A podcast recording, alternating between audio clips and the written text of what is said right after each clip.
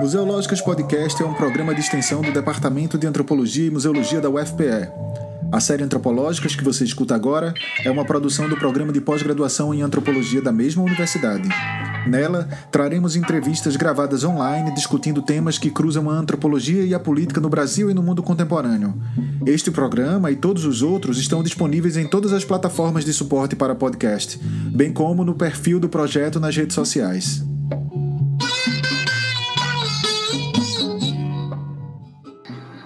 Olá, gente. Boa tarde. Uh, mais um programa do nosso Museológicas Podcast da série Antropológicas. Essa série que é feita pelo PPGA da UFPE, que é uma ação nossa para produzir conteúdo durante esse período de isolamento social e da pandemia.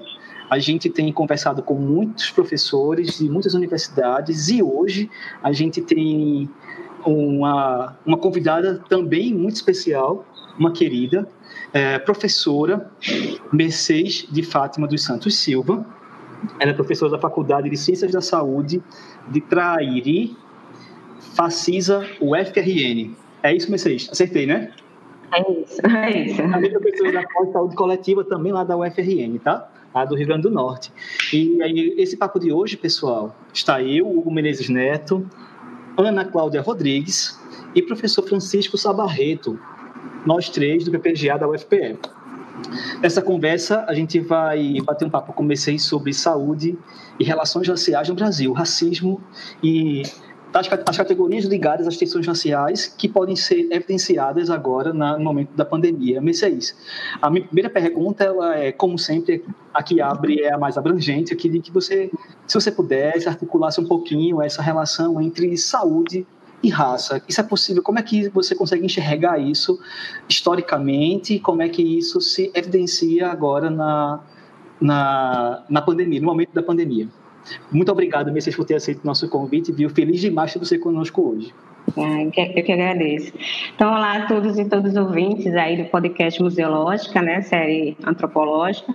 Espero que, na medida do possível, todos estejam bem. Então, é, inicialmente, eu gostaria de agradecer né, ao convite realizado pelo professor Hugo, né, os professores Chico Sá e a professora Ana Cláudia Rodrigues, né, de partilhar um pouco com vocês dessa reflexão né, sobre racismo, saúde, população negra e é, nesse momento de pandemia, né, um diálogo, né, é, um pouco tenso nesse momento, né, no momento de afloramento de discursos de práticas racistas, né, para além de, disso a gente ainda vive é, cenários de uma perspectiva negacionista da ciência, né, dos ataques à universidade, ataques a, a investimento à, pesquisa, né, aos servidores de forma geral, nesse né, um momento, de certa forma, muito difícil, né, que a gente está vivendo, para além da decorrência da própria pandemia, que já é um, um, um cenário é, é singular, né? Mas é, o que a gente vive hoje no Brasil também é uma crise democrática, né? Uma, uma situação que nos coloca num momento particular nesse cenário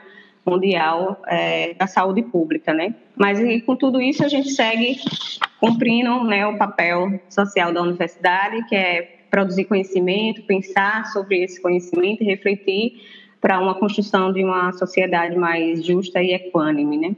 Então, então Hugo, é, de fato, pensar sobre essa relação é muito importante é, nesse momento, né? Assim, essa relação racismo, saúde da população negra e Covid, né? E, e é uma questão muito ampla, nos leva para várias questões. Mas o que eu poderia pontuar agora é que se a gente pensar, por exemplo, que a Covid, ela, é, o coronavírus, né, é uma manifestação recente, né, a, que ainda é, é desconhecida pelos profissionais de saúde, né?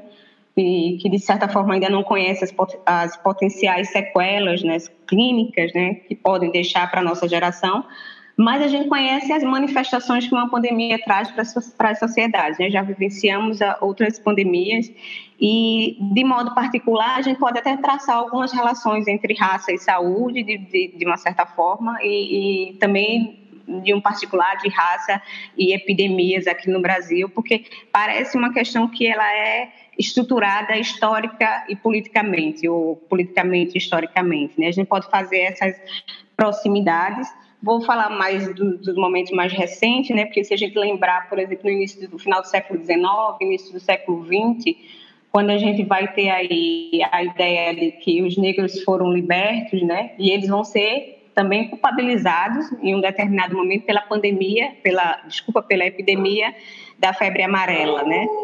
Nesse momento em que a gente se deparou com uma política sanitarista é, de certa forma é, racializada, né, que colocava é, critérios é, para, enfim, para pensar a condição da saúde da população, mais voltado para os imigrantes europeus que aqui chegavam, do que necessariamente pensar sobre a saúde da população negra, né, recém-jogada à sociedade de classe, né.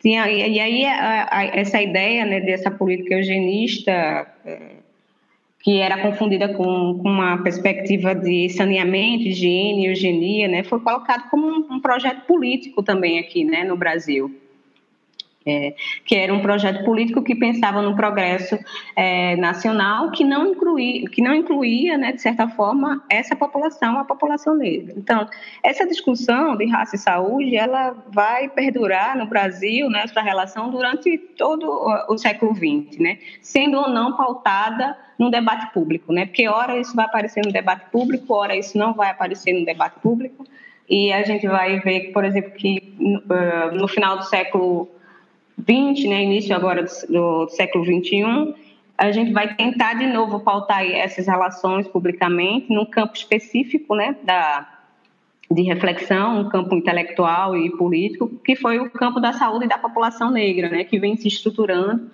que ele vem sendo foi é, inicialmente, né, configurado e liderado pelos movimentos negros, né, composto por militantes intelectuais negros que começaram a estruturar e a organizar e a pensar ações estratégicas para esse enfrentamento do, do, é, do, das condições de saúde dessa população e do que eles conseguiram localizar, que estavam diretamente localizados no, numa perspectiva de racismo institucional, né, colocado é, para essas populações.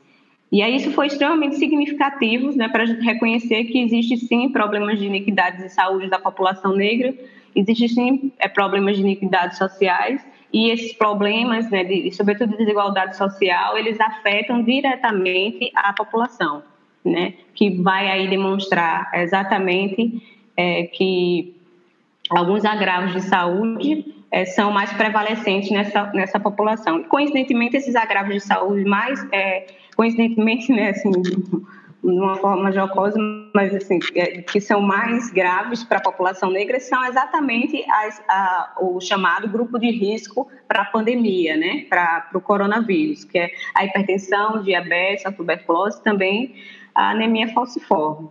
Então, é, é toda uma estrutura que, é, que é, é, toda uma relação, né, é, essa relação racismo, raça e saúde, ou racismo e saúde, é toda uma relação que é pautada muito numa perspectiva histórica e, e política, né, um projeto político que para nós é, é, é, muito deliberado, né? E a gente vai perceber isso desde do, do tráfico negreiro, né, da, da vinda é, dos, dos, africanos, dos negros para, para o Brasil, né, e em que a gente vê claramente que o aporte que os europeus estavam é, aportados teoricamente com uma perspectiva também de um racismo inicialmente teleológico, mas também depois um racismo filosófico, né? O que, que, esse racismo eles colocavam, né? É, colocava claramente como que nós negros não fôssemos humanos, né? Muito alicerçado numa perspectiva filosófica ali dos iluministas, né? Que é numa perspectiva que esse homem universal, né? Que foi colocado nesse projeto era um homem universal europeu, um homem branco, né? E todos os outros que não faziam parte desse processo eram apagados, né? As suas diferenças, seus modos de ser, enfim, as suas formas de viver eram, eram apagados, liquidados é, de uma certa forma, né? Então, é muito numa, nessa ideia de que esses indivíduos, eles não eram, né, nós negros não eram reconhecidos como seres humanos. E isso até hoje perdura na nossa saúde, né? Isso tem impactos profundos na, na, na, na saúde da nessa, na nossa saúde mental, né? Então, toda essa construção né, de humanidade, do que é de ser homem, enfim, ela vai adentrar no Brasil, né? Ela vai, vai, vai estar presente no debate brasileiro. no final do século XIX, início do século XX, né? E aí, como eu já pontuei inicialmente, inicialmente com esse projeto de construção de uma modernização brasileira, né? da construção de uma identidade nacional, de um, um projeto em que visava uma ideia de progresso em que essas populações elas deviam passar um processo de embranquecimento, né? E aí mais uma vez é, a gente é colocado como não sujeito, né? não, não, não, aliás, não, não seres humanos, né? Assim, um, uma, uma clara e aí a gente já começa a ver nesse momento, né? Nesse, nesse primeiro momento da da, da, dessa, dessa relação uma construção muito de, é, de, de, de, paradoxo, né, de contradições entre uma ideia de uma universalidade né, do que era esse sujeito, do outro lado você vê um ciclo de morte de destruição de uma cultura, né, de um processo colonizador, colonizador e escravocrata que vai perdurando na nossa sociedade e é fundamento da nossa sociedade brasileira, né? E é isso, isso desumanizou de muito, é, desumanizou muito o, a forma como a sociedade enxerga esse sujeito negro, né? E até e perdura até hoje, né? E a gente vê isso muito nas falas, por exemplo, do, do, do que aí está, né, do governo, né? Quando coloca falas de que a gente não serve nem para procriar, referindo-se ao povo quilombola. Ou então nas falas da ministra Damares, em que coloca que é, na, no, no, seu tom, né, numa reunião ministerial, que está com medo da procriação dos quilombolas, né, que eles estão procriando seus valores lá, estão procriando e estão é, disseminando seus valores. Isso é uma clara conotação de um processo de, que nos desumaniza e nos coloca em, em, termos de valores culturais como menores, né? Então tem uma, essa supremacia do, do, desse ser, do homem branco ser esse ser superior. E isso vai paulatinamente aqui no Brasil, né, que a gente vai vivenciar nesse início de século aí, uma, uma correlação com, também com o racismo científico, né? E aí vai, isso vai ser fundamental, essa ideia de que não somos é, humanos, né, vai sendo fundamentada por uma perspectiva de um determinismo biológico, né? Determinismo é, do meio também, né, e que vai tentando fundamentar, né, a partir das ciências biológicas e física, né, uma falsa ideia de ciência, de que de fato o, esse homem branco ele é o homem é, é superior, né? Porque eles eles são é, fisicamente melhores e enfim são mais inteligentes, são é, possuem morais e um dito bom costume, né? O que a gente coloca hoje na linguagem cidadãos de bens de uma certa forma, né? E, e os não brancos eles são violentos, imorais, né?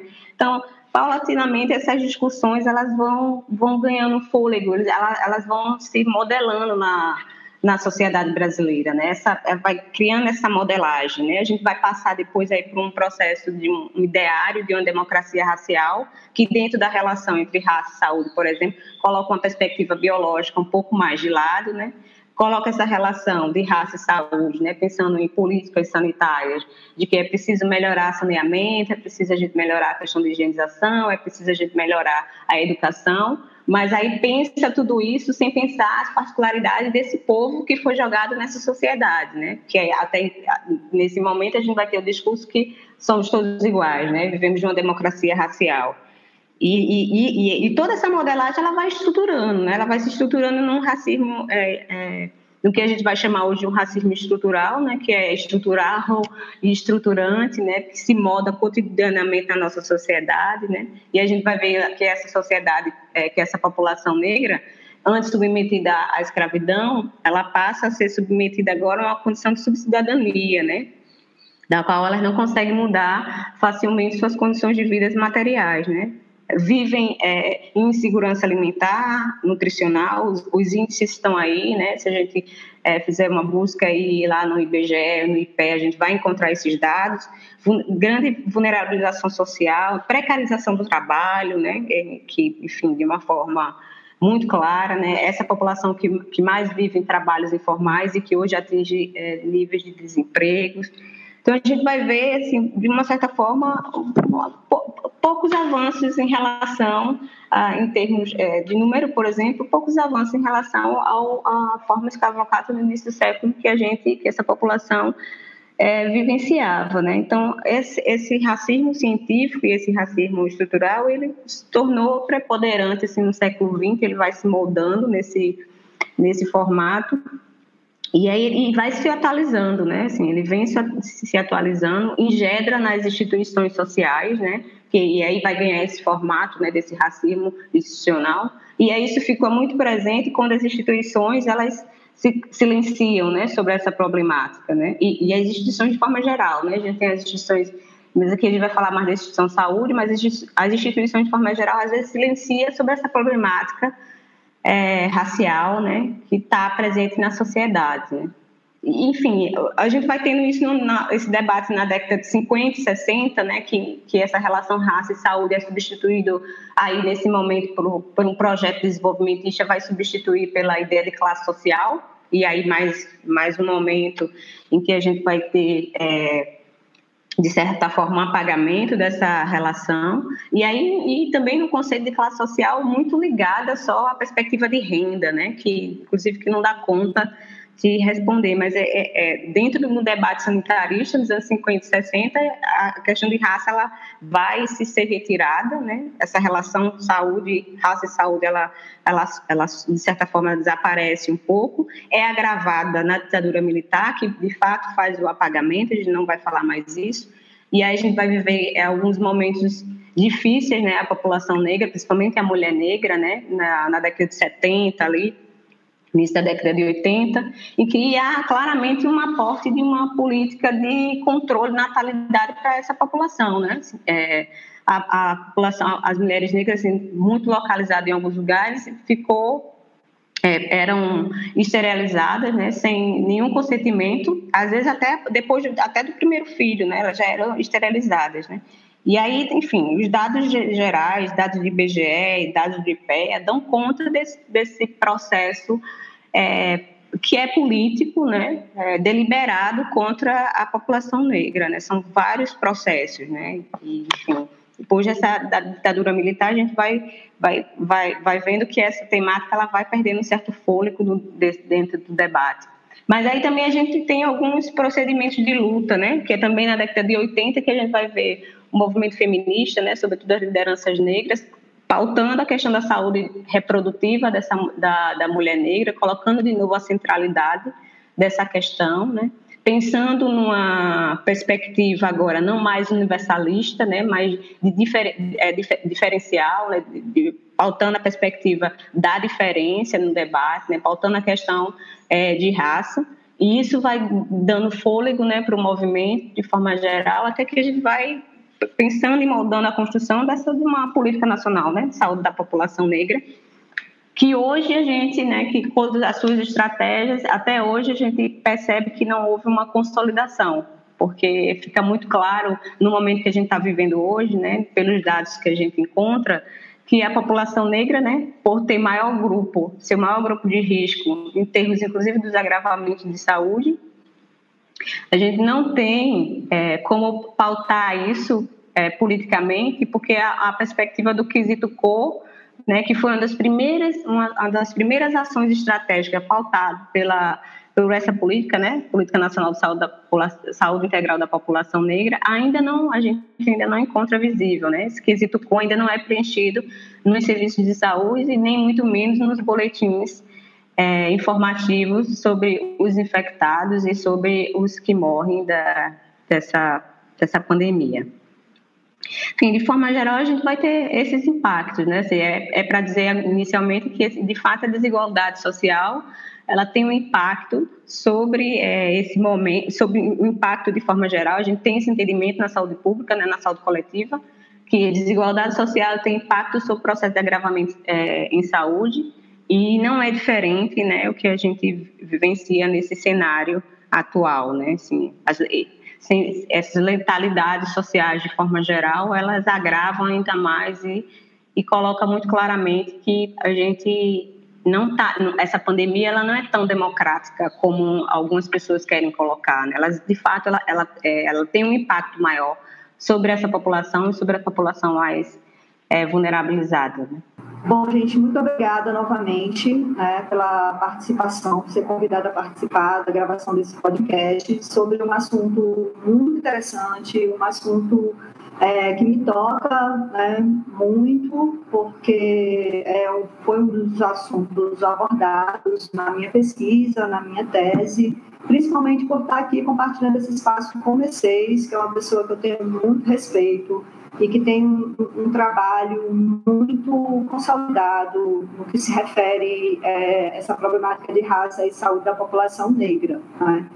E a minha pergunta, é, Mercedes, ela vai mais em torno de tentar pensar, talvez eu saia um pouco dessa é, discussão do Covid, da Covid, mas tentando pensar um pouco esse contexto atual que vivemos, né? A gente acabou de presenciar nesse final de semana e a semana inteira é, vários atos é, antirracistas de proporções é, muito grandes, assim, com impactos também muito importantes na discussão sobre o racismo em diversos países, não só nos Estados Unidos. Né? E a gente aqui também teve essas manifestações. E uma das coisas que me incomodou, é, principalmente é, na grande mídia, é, é, tentar desatrelar, por exemplo, a, a, questão racial que está, que foi o leitmotiv de todas essa, esse levante, né, tanto nos Estados Unidos como aqui também no Brasil, porque é, o protesto, principalmente no Rio de Janeiro, foi em torno é, das mortes que ocorreram recentemente com é, adolescentes e jovens negros. Né? É, e houve uma tentativa, ao meu ver, posso estar enganada, mas de tentar é, dar mais ênfase à luta antifascista do que é, sendo uma luta antirracista. Não que uma coisa é, anule a outra, de forma alguma, eu acho que ambas estão realmente relacionadas, mas é um movimento constante que a gente vê em outras épocas também do Brasil, de tentar invisibilizar essa questão racial como sendo, como você mesmo pontuou, né? é uma questão estrutural, nós estamos aqui é, em torno dessa luta. Né? E aí Pegando esse gancho, porque isso acontece também muito no campo da saúde, é sobre isso que eu queria que você falasse um pouco, é da dificuldade desse setor, né, ou dessa, é, dessa instituição, né, saúde mesmo, reconhecer que realmente raça é uma questão estrutural dentro da saúde. Né? Não tem como a gente pensar é, saúde de um país é, colonial, escravista como o Brasil, sem levar em consideração as desigualdades raciais, né? E aí, puxando um pouco essa discussão, tipo, não basta a saúde é, não ser racista, ela teria que ser antirracista mesmo, né? nesse sentido de promover é, ações que é, minimizasse todas essas desigualdades. Então, aí vai um pouco da minha pergunta, vai em torno disso. Eu sei que foi muita coisa, mas também tu não precisa responder. Muita coisa.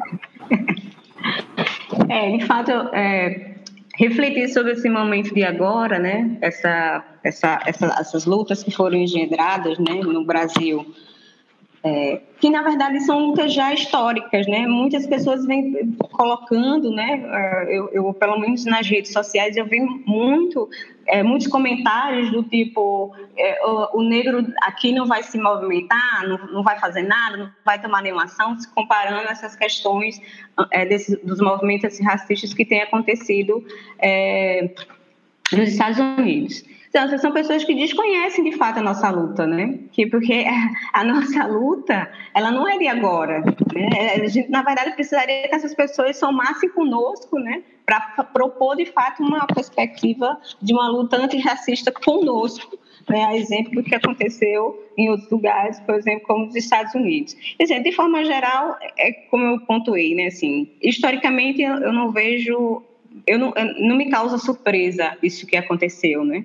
Essa, essa ideia de a gente ter iniciado, que já é uma luta que não é de agora, né? Vidas negras importam, assim, é uma, é uma luta já histórica aí que a gente vem tentando travar na sociedade brasileira.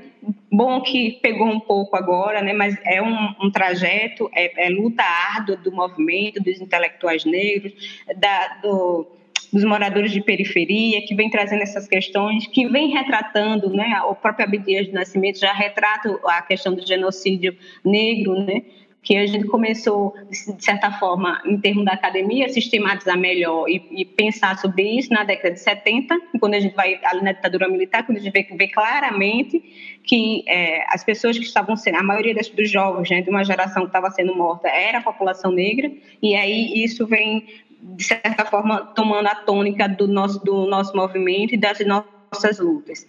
Eu, o, o que eu falo que não acho que me parece muita surpresa né, em relação a essa questão é que, de fato, o Brasil tem uma dificuldade, o brasileiro, a sociedade brasileira tem uma dificuldade de se assumir racista, né?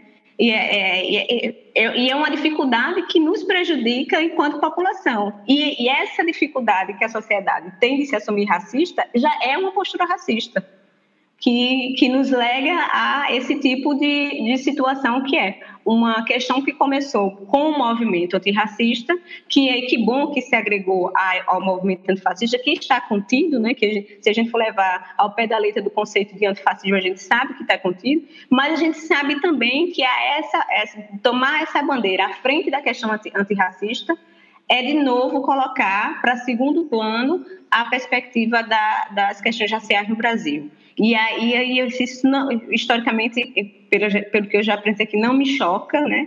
O, o, o que me preocupa, né? O o que me deixa um pouco desconfortável é entender que isso engendra em todas essas instituições que eu estou falando de, de, as pessoas que estão levantando essas questões, né, não, é, não são qualquer pessoa necessariamente. Estou falando de pessoas que também vêm da universidade. E aí eu sempre fico pensando se essa questão do racismo científico que eu levantei anteriormente, que era muito engendrado pelo pela uma perspectiva das ciências biológicas, ainda não está contida ainda no, no, presente, na atualidade, né?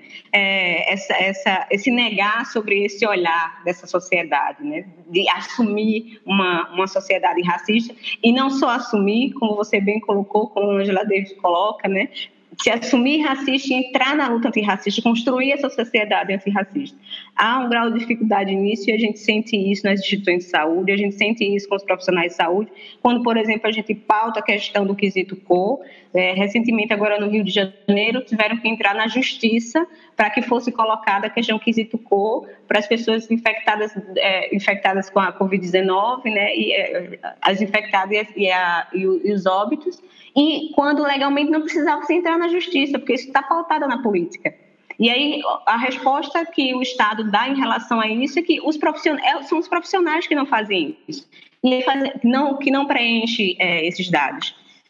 E aí, passando e trabalhando um pouco dentro desse, desses espaços, né, é, de unidade de saúde, enfim, na, na perspectiva de serviço de, de, saúde de forma geral, isso para mim fica muito claro, assim, os, os, os os profissionais de saúde, de forma geral, quando eu falo profissionais de saúde, eu estou falando desde o do vigia lá da frente até a recepcionista, as pessoas todo o corpo que fazem parte desse serviço tem dificuldade de, de, de é, relacionar esse outro, a nós negros como negros, porque parece que é uma coisa pejorativa ou de fórum íntimo.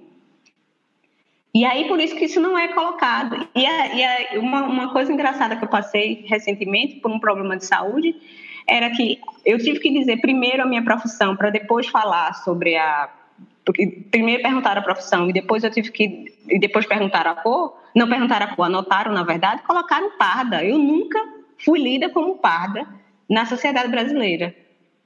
Mas ao, o fato de, de, ser professora, e é essa coisa, as pessoas querem, inclusive, tem dificuldade mesmo, né? Tem dificuldade de colocar essa, a, incluir essa questão cor nos serviços de saúde. E, e, hoje eu considero que essa perspectiva, essa invisibilidade, né, é uma política deliberada.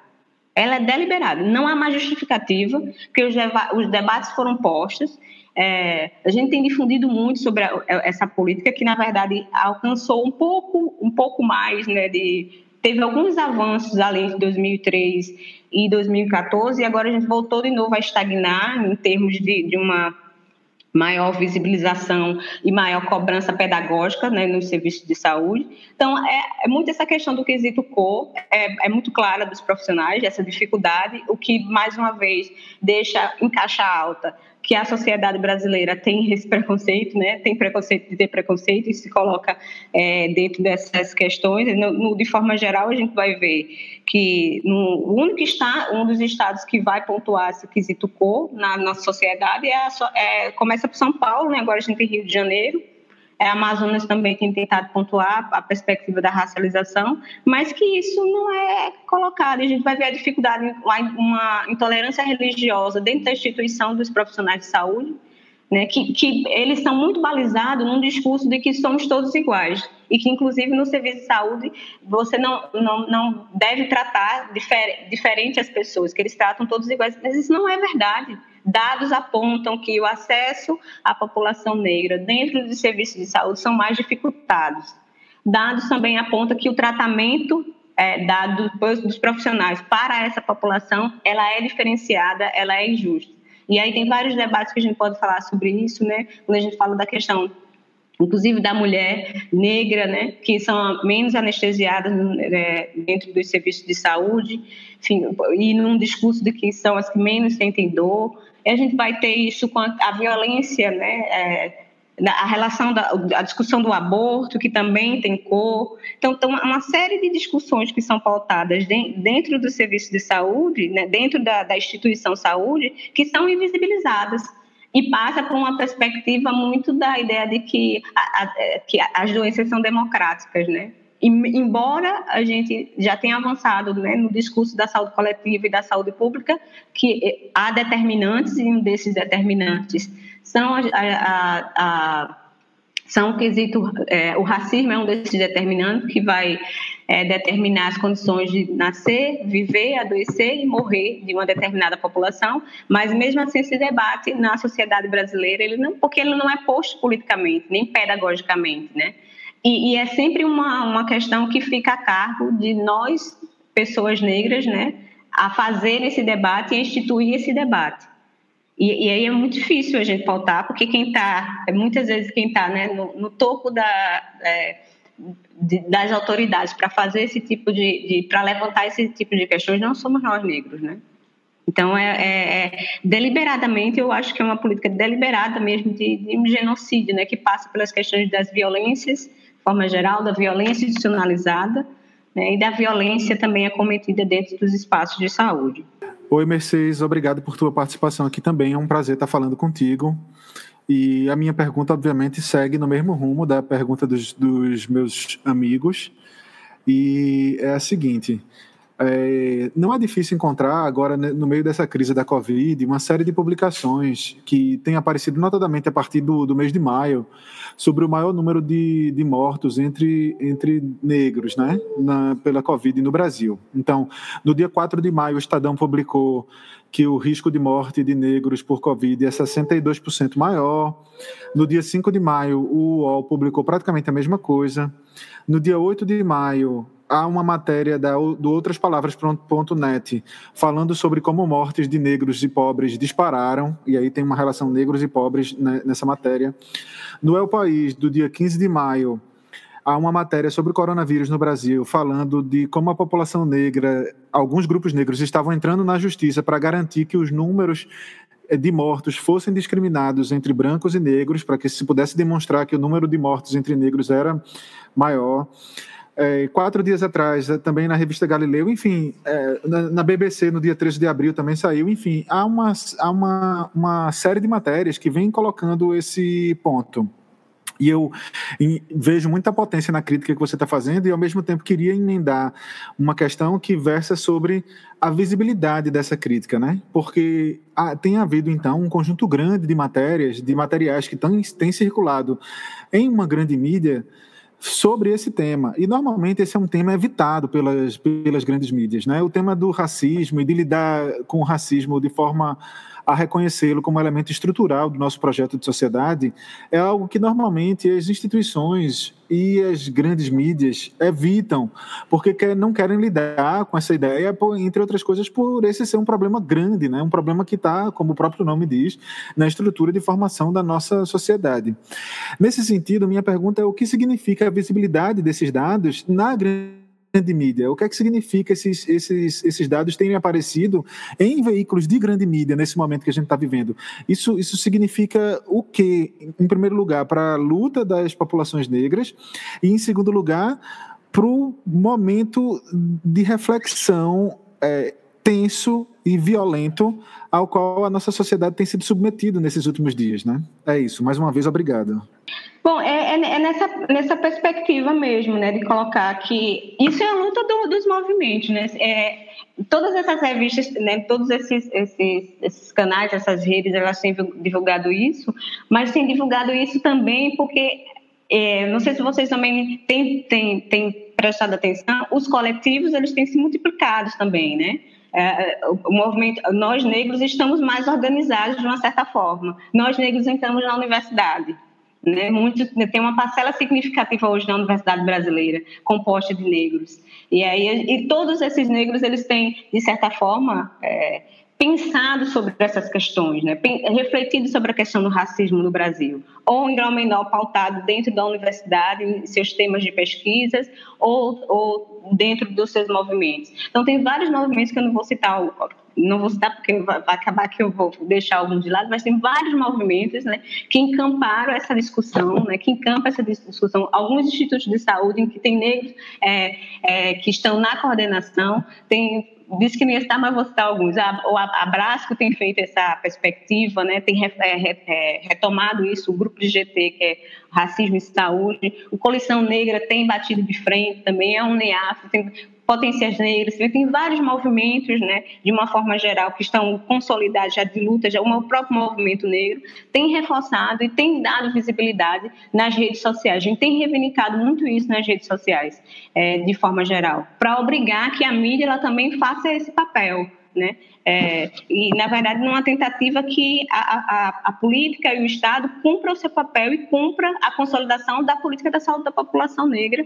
que, de certa forma, é o nosso objetivo, né? Que, para além da questão do quesito cor, tem várias outras é, demandas, né, que são pautadas e que hoje a gente, dentro da, né, no cenário de pandemia, a gente vê ainda mais, é, que precisa ainda mais é, ser olhado e ser focado, né? A gente precisa pensar nessa, nessa numa perspectiva de uma política focada para essa para a população. Então, assim, de forma geral, eu atribuo a essa, essa certa visibilidade da mídia aos espaços que os negros, né, com muita luta, tem conseguido travar e vem travando dentro da, da, da, militância, dentro da intelectualidade. Cresce muito a perspectiva de, de que precisamos ler nossos, nossos intelectuais negros, né, que vai pautar e que vai trazer essas questões também de, de, é, de forma geral. A gente tem se mostrado um pouco mais, se organizado, né, que, é, se a gente pensar nas, na, nas situações, por exemplo, das periferias, né, como que eu venho como que eu coloquei, né, né, de uma certa forma, desse racismo ambiental, porque nessa periferia são onde tem as pessoas que vivem com menos, é, com habitações mais precárias, é onde é que está o índice maior de insegurança alimentar, índice de informalidade, né?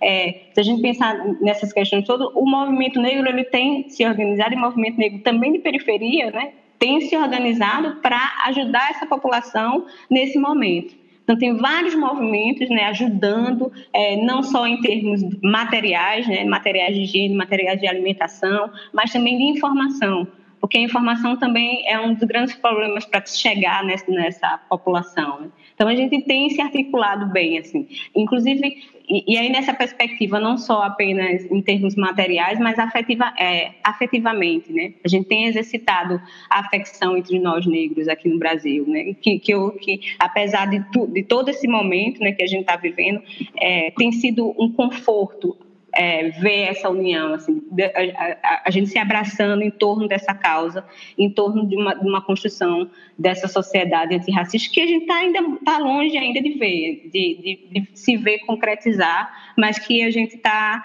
é, paulatinamente colocando e tocando e chamando a população a, a, população e as pessoas brancas a participar, a pensar sobre a sua branquitude, a pensar sobre o seu lugar de privilégio, né? a pensar que é preciso é, colocar e pautar essas questões raciais né, na, na nossa sociedade. Então, eu, eu atribuo essa questão é, da mídia muito aos esforços do, do, dos negros, dos movimentos negros de forma geral, que têm colocado isso nas redes sociais aí, que, que têm pautado, puxado é, enfim, hashtags, enfim, cobrando que, a, que as pessoas elas se coloquem, se comprometam é, nessas questões. E é uma luta que, na verdade, vem já de um tempo, né, como eu coloquei, essa a política é, nacional de saúde da população negra que pauta que essas questões são importantes, porque por que é importante esse quesito corpo? Por que, que a gente precisa desse quesito corpo é, na, nas questões de, nos serviços de saúde, de forma geral? Né? Não só no serviço de saúde, mas também na pesquisa, nas pesquisas de forma geral, né? na, que são desenvolvidas na universidade, não como recorte mas numa perspectiva de que a gente precisa dessas construções, né, de, desses dados palpáveis para traçar estratégias para a nossa população, para traçar estratégias e ações para melhoria das condições de vida e de saúde dessa população. E é assim que se faz políticas públicas. Então, o Brasil não, não pensar sobre isso, né? Assim, uma política de, de governo que não pensa sobre isso não está pensando na população de forma geral. E é por isso que eu volto a dizer que é muito claramente uma, uma perspectiva deliberada. Como que a gente pensa que a maioria da população negra, né? Se, eu não estou enganada, quase 75% está ali que são negros, né? Estão na, na linha de pobreza. Então, são, por exemplo, essas pessoas que precisariam dessas medidas, né, desses, desse, é, desse plano de emergência, né, de 600 reais, e que aí não está chegando para essa população, ainda não chegou para essa população. A gente tem problema de abastecimento de água, de distribuição de água.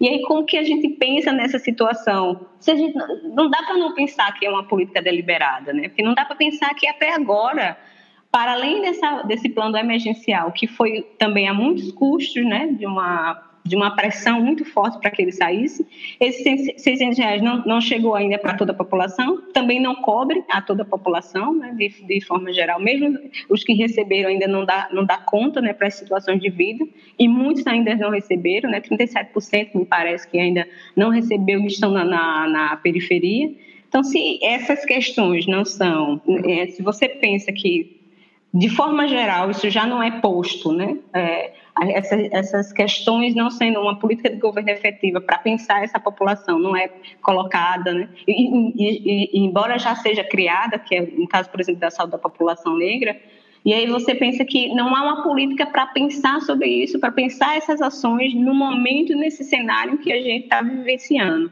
Se isso não é uma deliberação, se, assim, se o governo sequer, o Ministério da Saúde, se eu não me engano, acho que só no início de abril tentou pautar alguma coisa, lançou alguns dados sobre essa relação cor e raça, depois não pautou mais, assim, não, não, não é uma questão. Nos estados, de forma geral, isso não tem sendo pautado. Aqui no Rio Grande do Norte, a gente tem tentado pautar isso agora num plano emergencial que foi posto é, que foi apresentado agora recentemente pra, sobre a população negra e periférica, para pensar sobre essas questões desse quesito cor, para além desse, desses, desses processos de vulnerabilização social, né? Então, é muito o movimento negro, né? Não sei se vocês percebem, assim, é, é nós negros, as pessoas negras, a população negra, que tenta o tempo todo pautar sobre essas questões e não é, uma, de fato, deliberado é, como uma política de governo, né? É a, a custa de muita luta, né? E, enfim, é, é difícil, é, é, de certa forma, falar sobre isso nesse momento, né, sem, sem pensar na, nas dores, né, que assim, quem está acompanhando de perto é, as situações das periferias, né, ou tem uma certa proximidade com essas relações, está vendo que a situação é muito crítica, é muito crítica né, dentro da, dessa nessa população. E a forma também dos atendimentos em saúde que são, tão, que são dados para essa população também é muito difícil. Então, é uma situação que, enfim, a gente precisa refletir, de fato, a gente precisa refletir sobre essas questões, a gente precisa pautar essas ações, pautar essas estratégias. E, e, e, o, mais, o mais problemático é que, nesse momento, de uma certa forma, a gente não consegue, pela situação, fazer é, medidas pedagógicas, né? Tem que ser, de fato, uma política de governo, tem que ser um discurso do governo. E que esse discurso ele não vem, ele não chega, né? Muito pelo contrário. Vem acompanhado de vários discursos racistas ou quando a gente consegue, quando a gente é, vislumbra um apoio da sociedade brasileira agora, né, com a, pautando a questão do genocídio negro, a gente vê que outras pautas elas entram para, de novo, descentralizar a questão de raça na nossa sociedade. É, é muito difícil pensar é, pensar, vivenciar e pensar a questão do racismo no Brasil. É, a gente precisa a gente precisa muito que de uma, um apoio e aí, e aí, mais uma vez entra a universidade a universidade tem que ter um papel sobre essas questões né de começar a refletir começar a pautar as questões de raças nos seus estudos a gente precisa de mais apoio para além dessa população negra né a gente precisa do apoio da construção de fato dessa sociedade antirracista, dos brancos também, que as pessoas se envolvam, que as pessoas entendam que esse problema de fato é um problema estrutural da nossa sociedade. Né? Se a gente, inclusive, pensar no número da nossa população, no, no, nos números das desigualdades que estão aí pautados para quem precisa, né? porque também é muito. É, é bom você trazer essas questões também, né? trazer aqui esses, dos dados, porque é exatamente isso que a gente sente às vezes no movimento. A gente não precisa, a gente não pode só falar e refletir né, sobre essas questões. A gente tem que trazer os dados. Essas pessoas precisam de dados. Então, se precisam de dados, a gente também precisa de dados para botar é, publicamente. E os dados estão aí. Você tem dados do IBGE, de vários institutos de, de pesquisa, enfim, você tem dados do IPEA que traz essas questões. E mesmo assim, a gente é, ainda pensa que a nível de política de governo isso é invisibilizado, mas tem ganhado visibilidade, como você tem pontuado, a, a partir das nossas lutas. É, Mercedes, você ainda poderia fazer um comentário sobre a, a, uma perspectiva da mulher negra dentro desse cenário que, que você está analisando? Como é que de dentro do corte racial ainda o corte de gênero para viver a experiência do que a gente tem vivido hoje? Não, então, uh, se a gente pensar na, na, situação da mulher negra, é, é dentro de uma dos, dos marcadores e de uns, dos cruzamentos que, das interseções que a gente pode fazer da população negra, é a população que é mais afetada, né?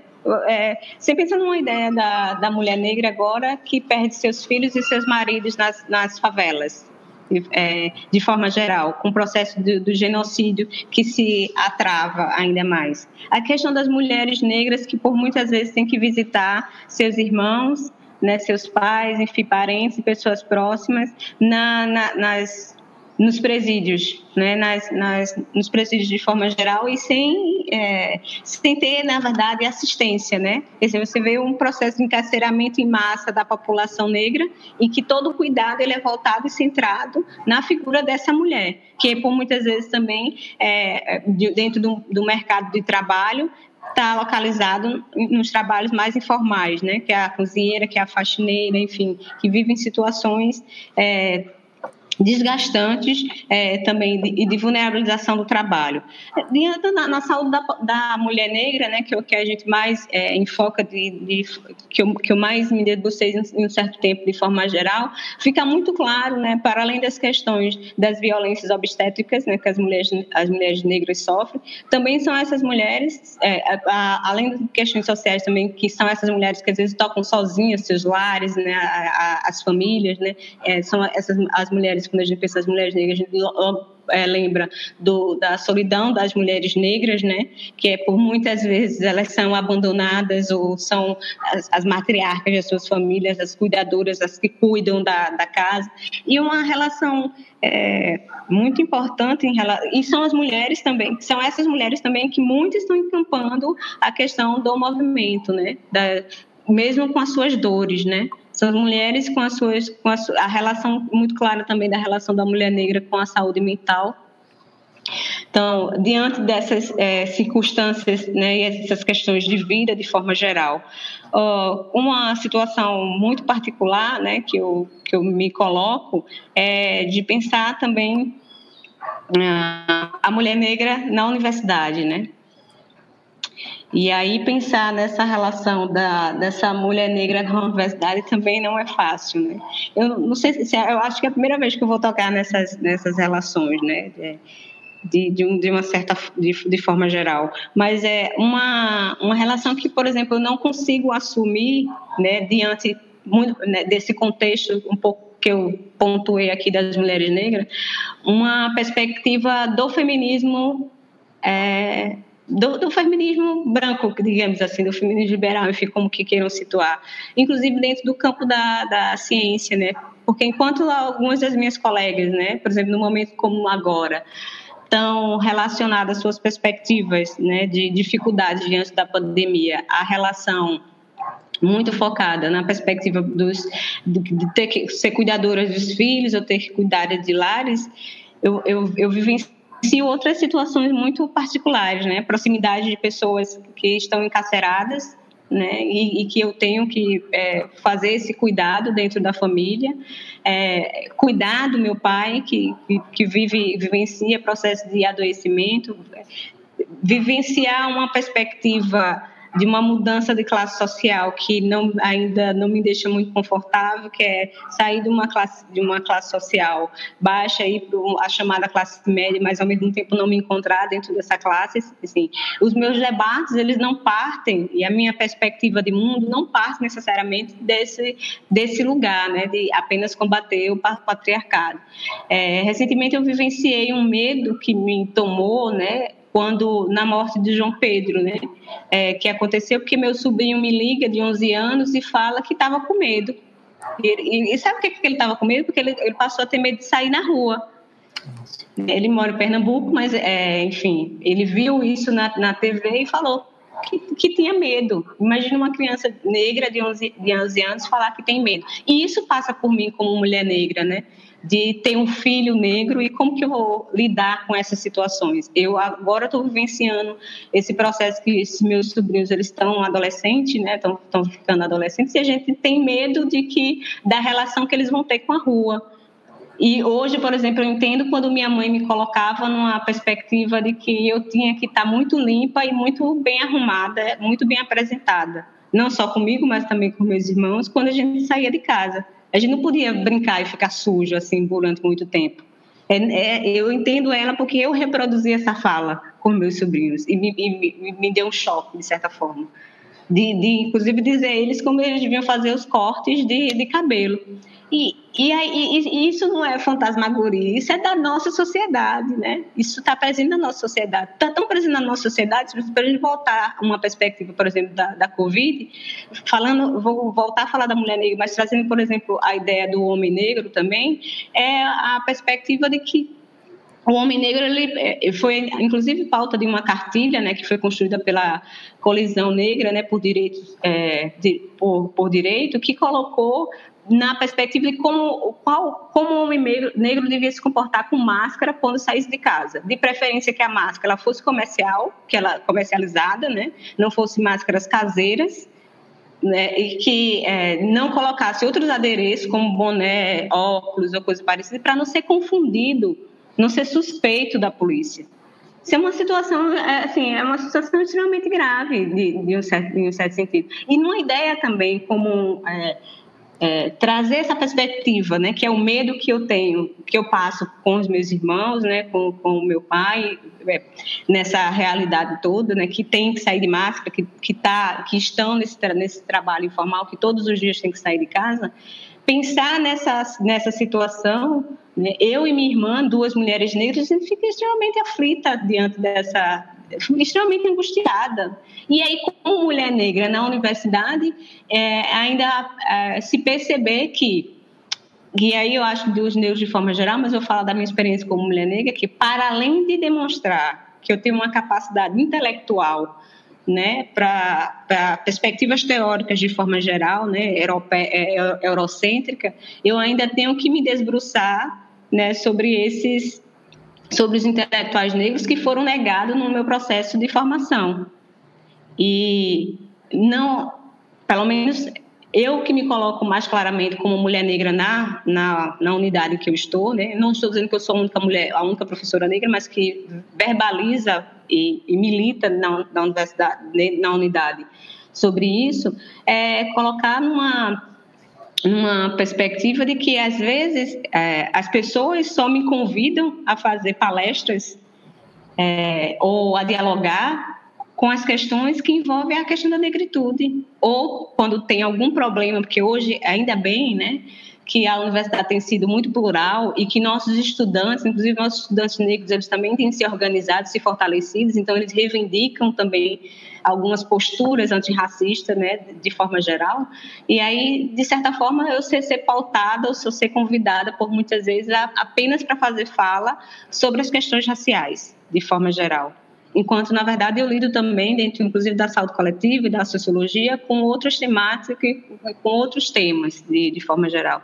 É uma é, um, é uma ambiguidade, né? Assim, que, que vivencio enquanto, é, é, de certa forma, enquanto pesquisadora dentro da, da universidade, né, de forma geral. E ainda ter que me limitar para algumas questões, né?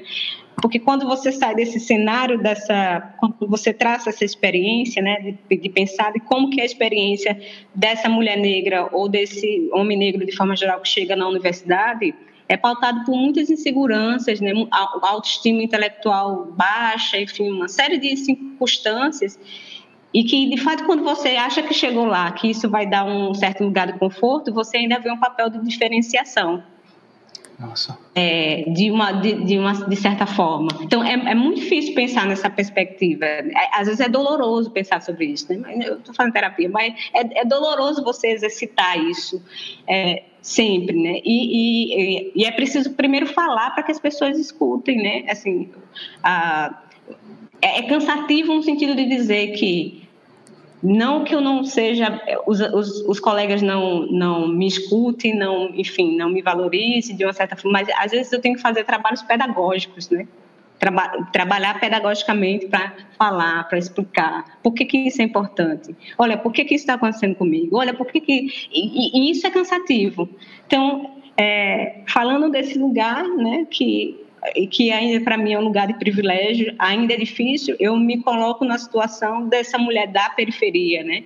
Como que é, são essas mulheres, né? Como que elas vivenciam isso, as suas dores constantes, de perder esses seus filhos, de ter uma digituração é, econômica, social, uma, viver nessa vulnerabilidade, na falta de condições materiais adequadas, né?